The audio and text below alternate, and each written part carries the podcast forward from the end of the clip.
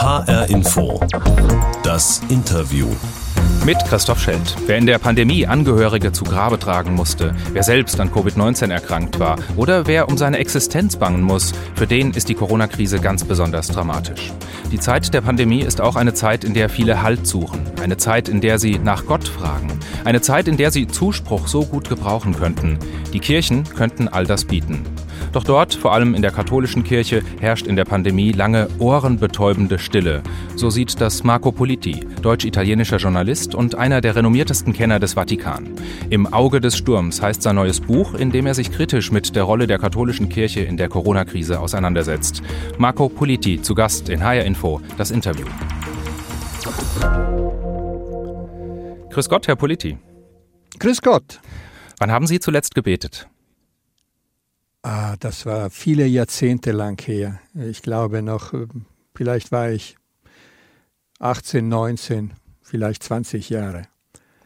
Äh, aber manchmal bete ich, äh, ähm, ja, es, äh, es kann passieren, dass ich bete, wenn ich in eine besondere Kirche komme oder vielleicht an einem Friedhof. Das war, das war eine Gäste meines Vaters. Manchmal, wenn wir so in einer äh, Stadt der Kultur, äh, der Monumente, einen, einen besonderen Friedhof besuchten, da nahm er immer einen, einen Blumenstrauß mit für ein unbekanntes Grab. Und dann war das ein Moment der Besinnung.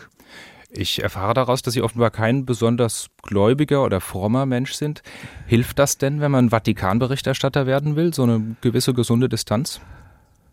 Ich glaube, die Distanz ist nötig. Also ich bin nicht Atheist, aber ich bin nicht ein militanter Katholik. Ich habe nie einer katholischen Organisation angehört. Und ich glaube, man, wenn man äh, Berichterstatter ist von dem, von dem Vatikan, muss man den Vatikan so wie eine andere Hauptstadt behandeln. Also ob man nun äh, in Berlin Berichterstattkorrespondent ist oder in Moskau oder in Peking. Also diese Distanz ist nötig. Sie sind da ja auch eher so ein bisschen zufällig reingerutscht. 1971 war das. Wie kam es dazu in aller Kürze?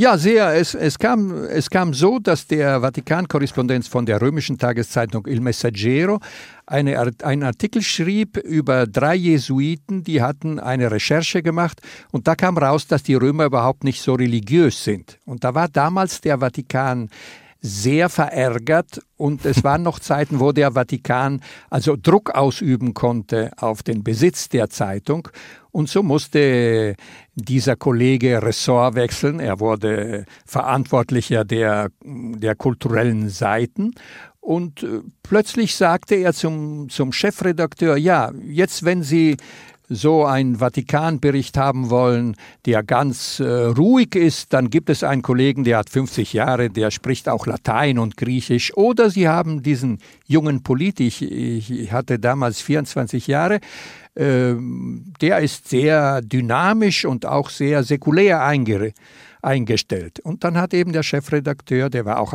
Teilbesitzer der Zeitung, entschieden, ja, es soll Politi sein. Und ich, in, in 24 Stunden wurde ich Vatikanist. Und sind es bis heute geblieben. Eine spannende Geschichte. Wir wollen Sie später noch mal etwas näher kennenlernen. Jetzt möchte ich gerne erstmal über das sprechen, was aktuell in der Kirche los ist und was Sie in Ihrem neuen Buch beschreiben. Im Auge des Sturms lautet der Titel da müssen wir drüber reden. Im Auge des Sturms, weiß ich als Segler, ist es ja sehr ruhig, fast windstill. Der Sturm, der tobt ja außen rum. Passt dieses Bild denn überhaupt so gut? Im Vatikan ist es doch gerade sehr turbulent, oder? Ja, aber die Pandemie war eben eine große, war und ist noch eine große Katastrophe für die ganze Menschheit. Es sind ja schon vier als, mehr als vier Millionen Leute gestorben und mehr als äh, 200 äh, infiziert und es geht immer noch weiter. Äh, denken wir vor allem immer noch schneller auch in der dritten Welt. Und das war ein Schock für die Kirche und ich würde sagen für die Kirchen, für die Religionen, denn auf einmal konnte es mehr keine Massenversammlungen geben. Und da waren nicht nur die katholischen Kirchen leer, auch die protestantischen, auch von anderen Religionen, aber zum Beispiel auch an der Mekka konnte man nicht mehr diese großen Massen äh, haben, denn man konnte nicht erlauben, dass sich diese Leute infizieren. Und zum ersten Mal nach Jahrhunderten hat in dieser Pandemie die Kirche nicht mehr die zentrale Rolle gespielt. Denn in, in, im Mittelalter war die Kirche alles. Da war Zuflucht für, für Leute, die Angst hatten. Da war die Kirche auch verantwortlich für Krankenhäuser.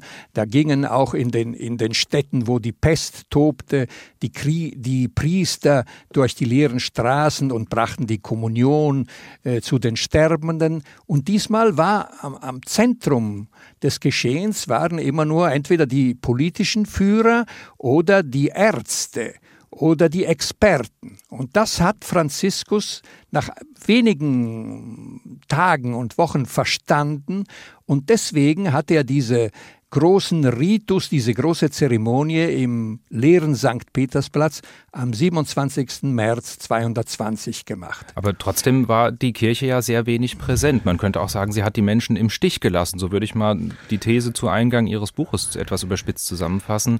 Sie schreiben da von einem Schweigen der Kirche in der Stunde der Katastrophe, das für Millionen von Katholiken unerträglich und unbegreiflich sei. Sie finden da auch sehr starke Bilder. Ich würde da gerne mal kurz reinhören in eine kleine Passage von Ihrem Buch, dass wir da so einen Eindruck bekommen. Zum ersten Mal seit dem Mittelalter grassiert ein großes, todbringendes Phänomen und beherrscht den öffentlichen Raum, ohne dass religiöse Symbole sichtbar werden. Eine Nichtpräsenz, die in unserem Medienzeitalter zum Himmel schreit. Die Religion tritt in den Hintergrund, die Wissenschaft ist die unangefochtene Herrin. Die im Rampenlicht stehen, tragen Kittel und keine Stola. Es riecht nicht nach Weihrauch, sondern nach Desinfektionsgel.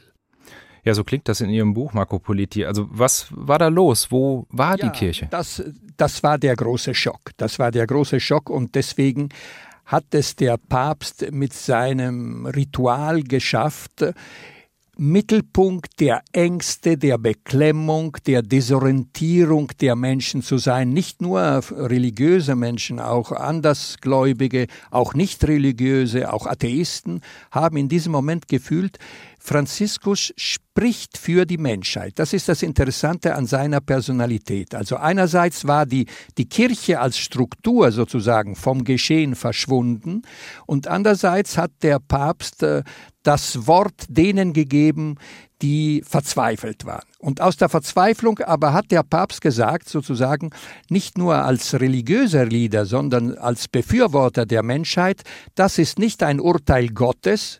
Auch die alten Griechen dachten immer, das wäre eine Strafe Gottes. Der Gott Apollo tötet die Krieger in der Ilias, die griechischen Krieger, die gegen Troja kämpfen.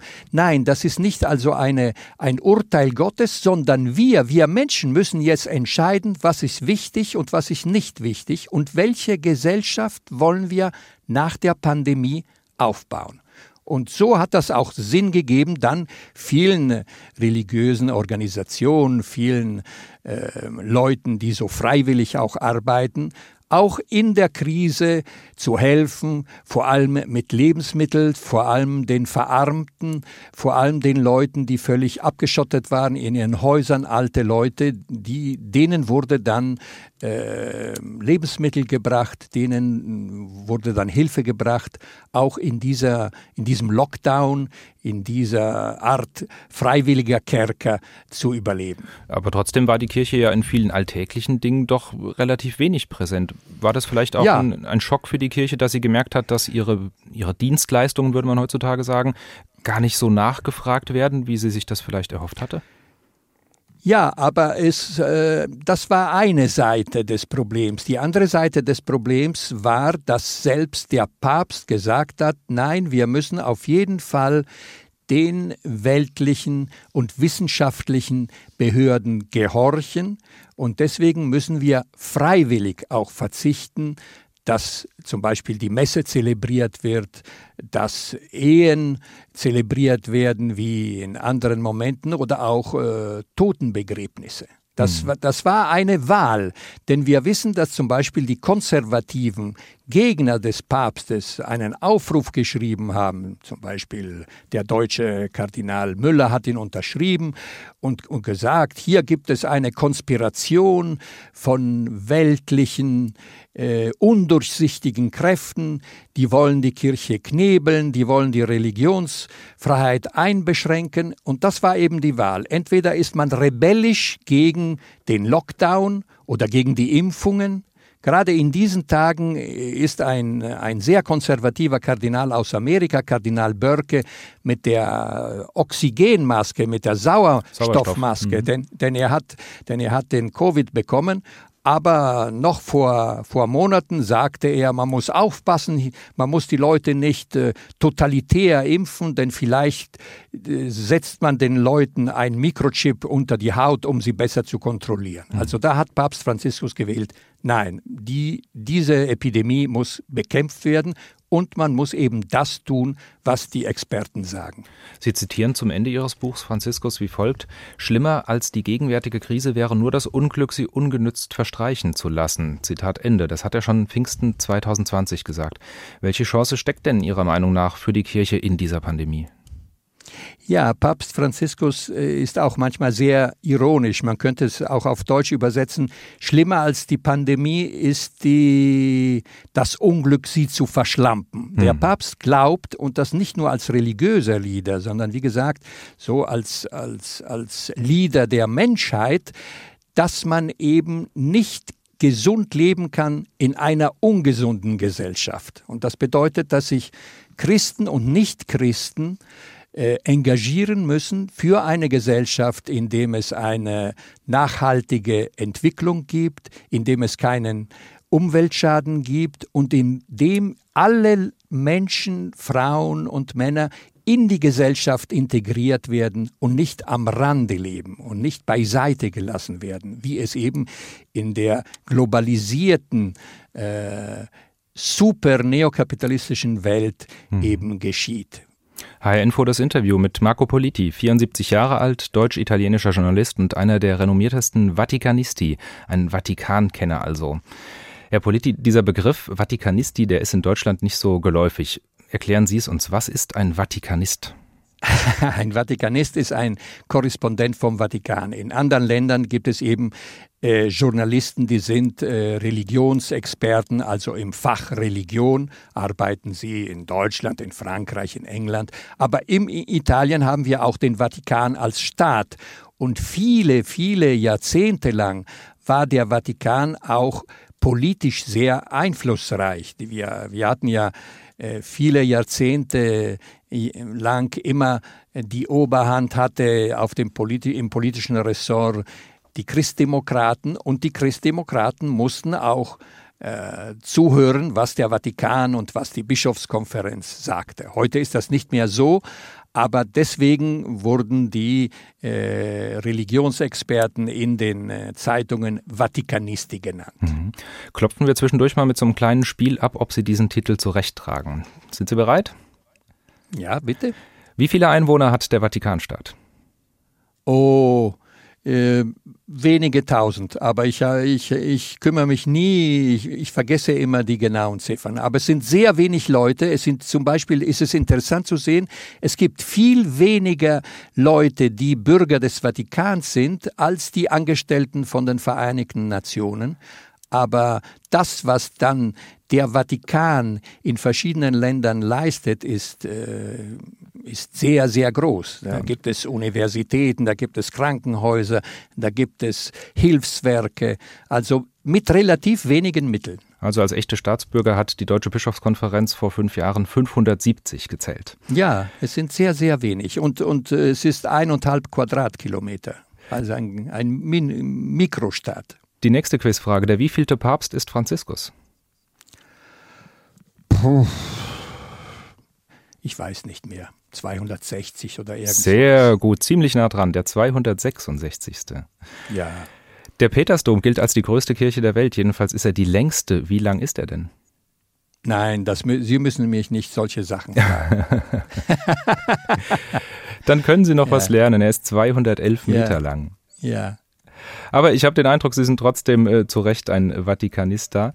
Ähm, ich würde gerne noch mal wissen, wie man sich diese Arbeit als Vatikan-Korrespondent eigentlich vorstellen kann. Ich selbst war auch mal Hauptstadtkorrespondent in Berlin. Da gibt es Kabinettssitzungen, eine Regierungspressekonferenz. Man spricht mit Abgeordneten, Lobbyistinnen, NGOs und dann hat man eben viele Quellen für seine Berichterstattung. Dieser Kirchenstaat, der ist ja aber kein normaler Staat. Da gibt es kein Regieren in dem Sinne. Es gibt auch keine Kabinettssitzung. Es gibt ja nicht mal ein Kabinett. Wie kriegt man denn da die Insider-Infos? Geht man da jeden Mittag Pasta essen mit Vatikanleuten am Rande des Petersplatzes oder wie kann ich mir das vorstellen? Ja, es ist ganz das Gegenteil, was Sie, was Ihre Erfahrung war oder andere Erfahrungen von Kollegen in anderen Hauptstädten.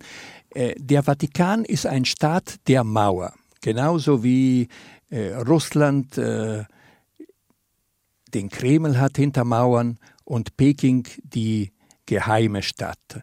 Und das bedeutet, dass man einfach nicht in das Zentrum der Macht einfach spazieren gehen kann und, wie Sie sagten, Minister oder Abgeordneten oder wichtige Personen treffen kann. Deswegen ist es wichtig, mit den Jahren ein Netzwerk von äh, Bekannten äh, sich zu schaffen. Und aber es ist auch sehr wichtig, immer das zu lesen, was gesagt wird oder was geschrieben wird. Denn in diesen Machtsystemen, das haben wir in der chinesischen Geschichte gesehen oder in der Geschichte der Sowjetunion, kann ein Wort, wenn es so oder so gesagt wird, völlig große oder kleine Wirkungen haben. Deswegen muss man sehr auf die Details aufpassen. Und da haben Sie aber gute Erfahrungen mit, denn Sie waren ja Korrespondent in Moskau zu Zeiten des Kalten Krieges. Also auch so eine Art von autoritär regiertem Staat. Ja, ich habe, ich habe Moskau besser verstanden, da ich vom Vatikan kam. Und als ich vom, Vatik vom Moskau wieder nach, nach Italien kam, verstand ich noch besser den Vatikan hm. nach meiner Moskau-Erfahrung. Ich war ja in den Jahren, als Gorbatschow am Ruder war und habe die Perestroika erlebt, aber auch dann den Fall der Sowjetunion und den Fall der Berliner Mauer. Hat so dieses gewisse Maß an gewünschter Intransparenz, ähm, macht das auch so den Reiz aus, dass äh, der Kirchenstaat immer so ein Stück weit mysteriös bleibt? Ja, natürlich. Äh, es ist ein, ein Staat, der sich immer in Geheimnisse hüllt. Man muss aber sagen, dass Franziskus sehr viel getan hat, äh, um Transparenz zu bringen. Er hat sehr viel geleistet, um Transparenz in die Vatikanbank zu bringen. Heute ist es nicht mehr möglich, dass Mafiagelder durch die Vatikanbank fliegen oder dass es fließen oder dass es dort auch äh, politischen Backschisch äh, durch die Vatikankanäle. Also fließen, Schmiergeld und Korruption. Schmiergeld und so weiter. Und äh, zum Beispiel auch Papst Franziskus hat Transparenz gebracht, indem er entschlossen hat, dass wenn ein Kardinal sich vor einem weltlichen Gericht äh, stehen soll, da muss er dahin gehen. Also äh, machen wir ein ganz kleines Beispiel. In Amerika vor Jahrzehnten gab es einen großen Skandal in Boston mit dem Kardinal Bernard Law und das war äh, über äh, Geheimhaltung von großen Missbrauchstragödien. Und da hat gab es die Gefahr für den Kardinal, dass er vor Gericht stehen sollte. Und da hat ihn Johannes Paul II. nach Rom gebracht. Und so konnte man ihn nicht äh, keinen Prozess machen in den Vereinigten Staaten. Mhm. Aber jetzt, während der Amtszeit von Franziskus, als so ein Missbrauchsskandal in Australien ausgebrochen ist und Kardinal Pell, der ja in Rom residierte, äh, Angeklagter war, da hat äh, Franziskus darauf bestanden, dass Kardinal Pell nach Australien fliegt und da so lange bleibt, auch in Haft bleibt, äh, bis der Prozess zu Ende geht. Der Vatikanjournalist und Schriftsteller Marco Politi zu Gast in HR Info das Interview. Wir sind die Sendung mit der Box. Zu HR Info das Interview gehört auch immer unsere Interviewbox. Wir sprechen jetzt über Leitung miteinander, deshalb sehen Sie das nicht und ich beschreibe es Ihnen mal. Das ist so eine kleine weiße Kiste, die steht ja auch bei mir im Studio, etwa so groß wie ein Schuhkarton. Draußen steht HR Info drauf und da ist immer eine kleine Überraschung für unseren Gast drin. Ich mache die jetzt mal für Sie auf und Sie finden darin, leider auch nur virtuell, ein Ticket für eine Privataudienz beim Papst. Was fragen Sie Franziskus? Ja, ich, äh, ich war einmal bei der Morgenmesse, uh, um ihn ganz nah zu sehen und dann mit ihm zu sprechen. Heute würde ich fragen, was fühlt er, wenn er sieht, dass er sich sehr angestrengt hat, dass aber eigentlich zu viele Kardinäle und Bischöfe nicht einspringen um sein Reformwerk weiterzubringen. Was glauben Sie, wird er antworten? Oh, das weiß ich nicht, denn er ist, er ist sehr diplomatisch. Das ist ja eine These von Ihnen, dass das so ist. Vielleicht sagt er, er, er sieht ist, das ganz anders. Er, er ist, er ist äh, voller Humor, also würde er ganz bestimmt eine, eine Pointe finden. Aber ich glaube, er würde antworten, die Zeit ist wichtiger als Raum. Das bedeutet, dass er, er weiß, er ist einer, der aussieht, aber es bedeutet nicht, dass er selbst die Ernte heimbringt. Mhm. Der Papst das ist seine Seemann. Stellung. Der Papst als Seemann. Ich habe mich gefragt, ob ich Ihnen mit diesem Geschenk überhaupt eine Freude machen würde oder ob Sie sagen, naja, ich treffe den doch sowieso alle paar Wochen. Wie, nein, wie nein. ist das so als Vatikanist da? Wie nah ist man nein, da wirklich nein, dran? Nein. Nein, nein, man, man trifft den Papst, äh, man trifft den Papst selten oder man ist Intimus des Papstes, aber ich will als Korrespondent nicht Intimus äh, keines Papstes sein. Aber wenn Sie ihn treffen, zum Beispiel bei Reisen auch, was würden Sie uns erzählen? Was ist er denn so für ein, für ein Typ? Humorvoll, haben Sie schon gesagt? Wie würden Sie ihn beschreiben? Oder ist er wirklich immer ganz in dieser Rolle des Pontifex? Er ist eine sehr komplexe Figur, aber man muss nicht vergessen, er hat eine äh, große Geschichte äh, in seinem Lebenslauf. Er, er war Rausschmeißer in einer hm. Diskothek. Er, er hat gearbeitet, er hatte eine Freundin, er hat Tango getanzt, er ist zu einem Psychiater gegangen. Also in diesem Sinne ist er sehr unkonventionell. Was wichtig war in seinem Lebenslauf, ist, dass er äh, fast jede Woche als Erzbischof von äh, Buenos Aires ohne Auto, ohne persönliches Auto und Fahrer, also nur mit der Straßenbahn oder mit der U-Bahn äh, in die Stadtteile in diese Armenviertel ging, gegangen ist. In die mhm. Armenviertel, wo es nur Baracken gibt und wo es wirklich schreckliche Lebenszustände gibt, wo es auch Gewalt gibt, wo es Solidarität gibt, Gewalt gibt, wo manchmal ein Fötus einer Abtreibung einfach in den Rinnsal geworfen wird. Und das alles hat er direkt erlebt. Das liest er nicht in einem in einem Papier, das hört er nicht vom Fernsehen, das hat er direkt erlebt. Deswegen ist er auch ein Papst, sagen wir so, der sich so um das Schicksal der Menschheit kümmerte. Der, dieser Papst denkt an die Menschen, nicht ohne religiöse Grenzen. Aber ist dieser unkonventionelle Lebenslauf auch ein Grund dafür, dass er es doch öfter schwer hat, innerhalb der Mauern des Vatikans sich auch durchzusetzen?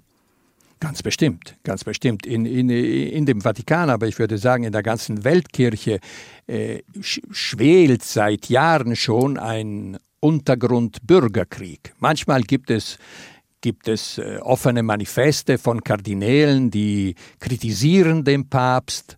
Oder zum Beispiel hat es auch gegeben, äh, am Anfang, vor dem Anfang der, der Pandemie, ein Buch von Kardinal von Kardinal Sara und von dem emeritierten Papst Ratzinger, die sagten, also es ist unmöglich, dass man daran denkt, dass es verheiratete Priester im Amazonas gibt. Also es gibt eine ganz starke Opposition gegen diesen Papst, aber äh, er geht trotzdem voran. Hm. Manchmal etwas zickzack, manchmal wie eine Schildkröte, aber er geht voran. Marco Politi, zu Gast in HR Info das Interview, deutsch-italienischer Journalist, Vatikankenner. Schauen wir zum Schluss nochmal nach Deutschland. Das machen Sie ja auch immer, denn dass Sie so gut Deutsch sprechen, ist kein Zufall. Wenn ich richtig informiert bin, kommt das über Ihre Mutter. Wo kam die her und wie kam das, dass Sie in Rom geboren wurden? Ja, meine Mutter war Berlinerin, und äh, sie hat in Italien, in Perugia an der berühmten Ausländeruniversität studiert, aber sie hat meinen Vater in Wien kennengelernt, wo meine Mutter an der Universität studierte und mein Vater war damals Direktor des italienischen Kulturinstituts in Wien, also kurz vor dem Krieg. Und da haben sie sich kennengelernt und sie haben sich verliebt. Und nach dem Krieg äh, bin ich dann in Rom geboren. Wie war das bei Ihnen zu Hause? Wurde da zu Tisch gebetet? Sind Sie regelmäßig in Gottesdienste gegangen? Sind Sie irgendwie so Nein, meine, meine, nein, ich wurde nicht zu Tisch gebetet. Meine Mutter war sehr gläubig und äh, ich wurde auch sehr katholisch erzogen und äh, habe in München äh, meine Kommunion gemacht, meine Firmung gemacht. Und ich war auch als Gaststudent im Max-Gymnasium äh, wo man mir gesagt hat, dass auch der Sekretär von Papst Ratzinger, Monsignor Genswein, mhm. zur Schule gegangen soll. Ja. Der katholischen Kirche in Deutschland gilt ja nicht nur aus familiären Gründen ihr Interesse. Da ist ja auch immer viel los, ähm, was berichtenswert ist. Jetzt gibt es aktuell da einen groß angelegten Dialogprozess, den sogenannten synodalen Weg. Da geht es unter anderem um die Aufarbeitung des sexuellen Missbrauchs in der katholischen Kirche, aber auch um die Frage, welchen Zugang Frauen zu Ämtern haben können. Wie schätzen Sie das ein im Zusammenhang mit der Pandemie? Hat dieser Reformprozess eher einen Dämpfer erhalten oder vielleicht sogar eher das Gegenteil, so eine neue Dynamik, weil man erkannt hat, wie dringlich das jetzt wirklich ist mit den Reformen?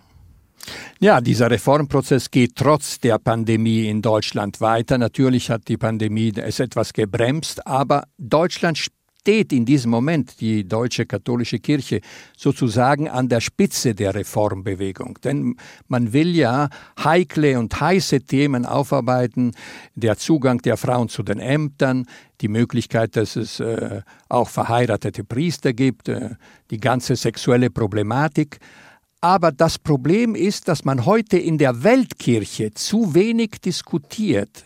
Es ist nicht so wie in den Zeiten nach dem Konzil, da lieferten sich offen äh, konservative und reformfreudige, sagen wir, ein Duell, eine Schlacht, und da wurde viel diskutiert. Deswegen gab es auch eine große Anteilnahme. Heute ist es so, dass viele Gläubige einverstanden sind mit einem Reformkurs, aber trotzdem so am Fenster bleiben. Ein italienischer Bischof hat gesagt, äh, ja, man sagt immer, Papst Franziskus ist okay, Papst Franziskus ist wunderbar, aber es ist so wie die Schu Zuschauer in einem Stadion, die applaudieren, aber lassen den Fußballer ganz alleine hm. auf dem grünen Grund. Und das passiert in diesem Moment in der Weltkirche auch mit, den, mit dem deutschen synodalen Prozess dass man in Deutschland weitergeht und diese Themen diskutieren sollen, aber in der Weltkirche äh, schweigt man. Und das ist immer negativ, wenn man einen Reformprozess eröffnen will. Könnte es sein, dass es längst schon zu spät ist für diesen Reformprozess? Wenn wir gucken, allein im vergangenen Jahr, allein in der katholischen Kirche 220.000 Austritte in Deutschland. Ja, wahrscheinlich ist es, es ist nie zu spät, einen Reformprozess äh, zu beginnen und vor allem durchzuführen. Aber die Krise der Säkularisation geht trotzdem weiter. Und man sieht, dass es verschiedene äh, Kirchenführer geben kann oder Päpste, auch verschiedene Temperamente, verschiedene Weltanschauungen. Äh, Johannes Paul II., Ratzinger, Franziskus, Johannes der 23. Aber am Ende ändert sich nichts an der Situation in dem Sinne, dass es nicht mehr eine größere Anteilnahme gibt, sondern dass die Teilnahme schwindet. Das bedeutet aber nicht, dass die Kirche dann nicht auf geopolitischer Ebene nicht äh, eine Rolle spielt und oft eine sehr eine sehr wichtige Rolle spielt. Zum Beispiel Johannes Paul II. hat bis zum letzten Moment gekämpft, damit es den, die Irak-Invasion nicht gibt und hat recht gehabt, dass das eine Katastrophe sein würde. Auch Johannes Paul II. war nicht einverstanden mit der Invasion in Afghanistan. Papst Franziskus hat im letzten Moment äh, auch Obama gestoppt, der schon auch wieder eine Invasion in Syrien machen wollte. Also oft spielt der Vatikan eine Rolle auf Weltebene, weil das äh, dem, der Persönlichkeit der Päpste entspricht. Aber das bedeutet gleichzeitig nicht, dass es dann mehr Gläubige gibt. Aber die Perspektive für die Kirche kann ja nicht sein, ähm, das Geschäftsmodell sozusagen dahingehend zu ändern, dass man mehr geopolitischer Akteur wird und äh, sich weniger um das eigentliche Kerngeschäft von äh, Glaube und Spiritualität kümmert, oder? Ja, aber Papst Franziskus denkt, dass man ein guter Christ ist, wenn man aktiv ist. Und aktiv ist bedeutet, äh, die Nächstenliebe in Wirklichkeit zu setzen. Und das bedeutet nicht nur so ein paar Euro einem Armen am Straßenrand zu geben, sondern zu machen, dass es keine Armen am Straßenrand gibt, dass alle Menschen integriert werden in der Entwicklung. Oder zum Beispiel ganz konkret, in diesem Moment sagt Franziskus, auch Joe Biden hatte es gesagt, aber die anderen großen Mächte waren nicht einverstanden. Man muss die Lizenzen für die Impfstoffe aufheben, damit sich die ganze Welt impfen kann, gratis. Wenn man das nicht tut, ist das dann eine Katastrophe auch für die entwickelten Länder, die dann immer neue Varianten des Virus in ihrem Heimatland bekommen. Mhm. Das ist dann für Franziskus konkrete Nächstenliebe. Also das bedeutet, dass Spiritualität nicht nur eine Beziehung sein kann zwischen dem einzelnen Menschen und Gott, Sogar Ratzinger hat das gesagt. Es kann nicht nur eine vertikale Beziehung geben zwischen Mensch und Gott, es muss auch eine horizontale Beziehung geben. Man muss sich um das Wohl der anderen Brüdern und Schwestern kümmern. Und Brüder und Schwestern sind alle Menschen, alle Anhänger aller Religionen. Entweder sind wir Brüder und Schwestern, hat Franziskus gesagt, oder wir gehen kaputt. Treiben wir das mit dem Ausblick zum Schluss noch ein bisschen weiter. Sie schreiben, Franziskus hat eine Vision und das Gefühl, dass er über die Zukunft der Welt nach der Pandemie noch ein Wörtchen mitzureden hat. Das schreiben Sie in Ihrem Buch. Jetzt haben Sie schon einige Sachen angedeutet, was diese Vision sein könnte. Was gehört denn noch dazu? Zum Beispiel vielleicht auch das Thema Klimawandel? Weil, wenn man so will, ist das ja schon immer ein Kirchenthema. Das hieß halt da nicht 1,5 Grad Ziel, sondern Bewahrung der Schöpfung. Ja, Ganz bestimmt. Das ist der erste Papst, der eine ökologische Enzyklika geschrieben hat. Laudato si, also gelobt sei die Schöpfung Gottes.